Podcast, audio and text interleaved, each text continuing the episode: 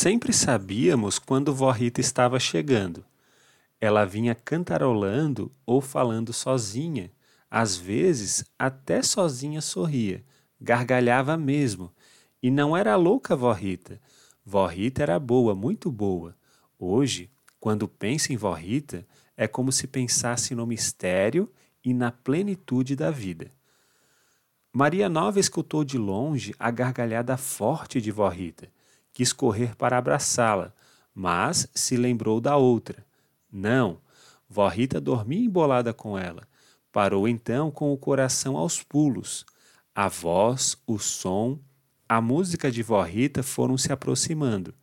Maria Nova sentia uma dor e uma alegria intensa. Não sabia bem porquê, mas todas as histórias lhe vieram à mente.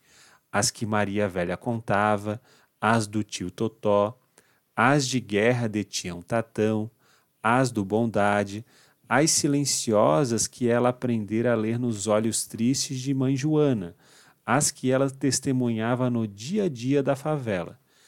Teve a impressão de que tudo e todos caberiam no coração de Vó Rita, e não no coração dela. E não era por ela ser uma menina, não era por isso não.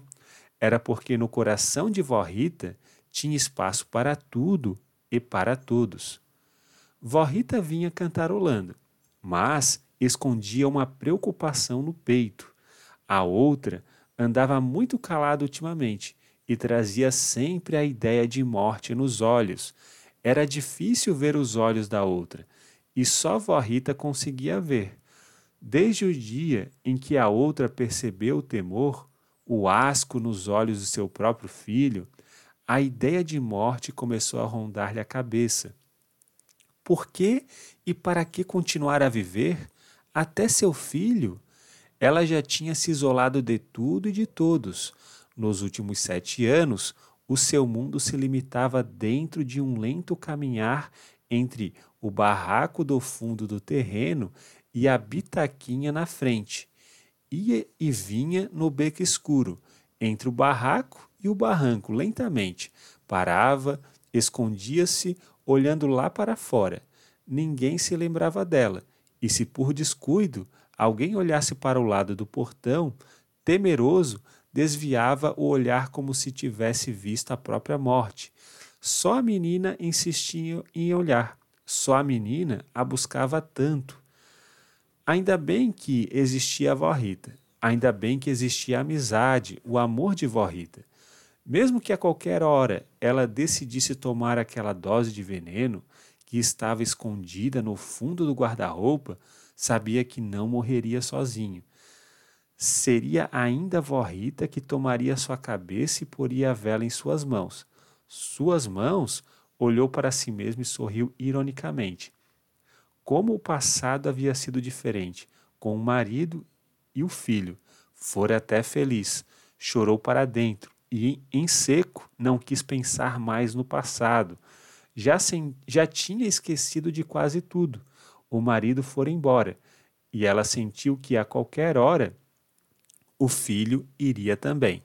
Seria melhor, quanto mais cedo ele partisse, melhor para ele e para ela.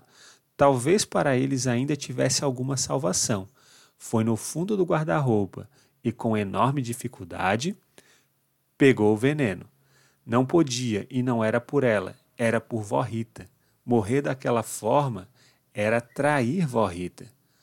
Os tratores da firma construtora estavam cavando, arando a ponta norte da favela.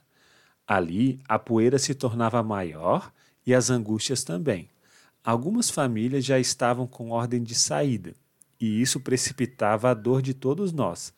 Cada família que saía era uma confirmação de que chegaria a nossa vez.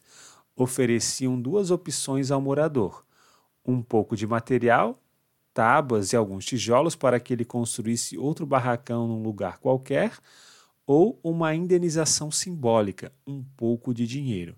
A última opção era pior. Quem optasse pelo dinheiro recebia uma quantia tão irrisória que acabava sendo gasta ali mesmo. Depois vinha o pior. Decorrido o prazo de permanência, nem o dinheiro, nem as tábuas, nem os tijolos só o nada. Todos sabiam que a favela não era o paraíso, mas ninguém queria sair. Ali perto estava o trabalho, a sobrevivência de todos. O que faríamos em lugares tão distantes para onde estávamos sendo obrigados a ir? Havia famílias que moravam ali havia anos, meio século até ou mais. O que seria a lei de usucapião? Eram esses pensamentos que agitavam a cabeça de Maria Nova, enquanto olhava o movimento de tratores para lá e para cá. Um tratorista era loiro e a poeira o deixava vermelho. Maria Nova sorria um pouco. Várias crianças olhavam o trabalho dos moços. Alguma, mais afoita, chegava mais perto e a mãe, que já estava triste e revoltada, ia buscá-la e ali mesmo começava a pancadaria. Aqueles tratores trariam tanta tristeza, trariam desgraça até. E naquela noite aconteceria uma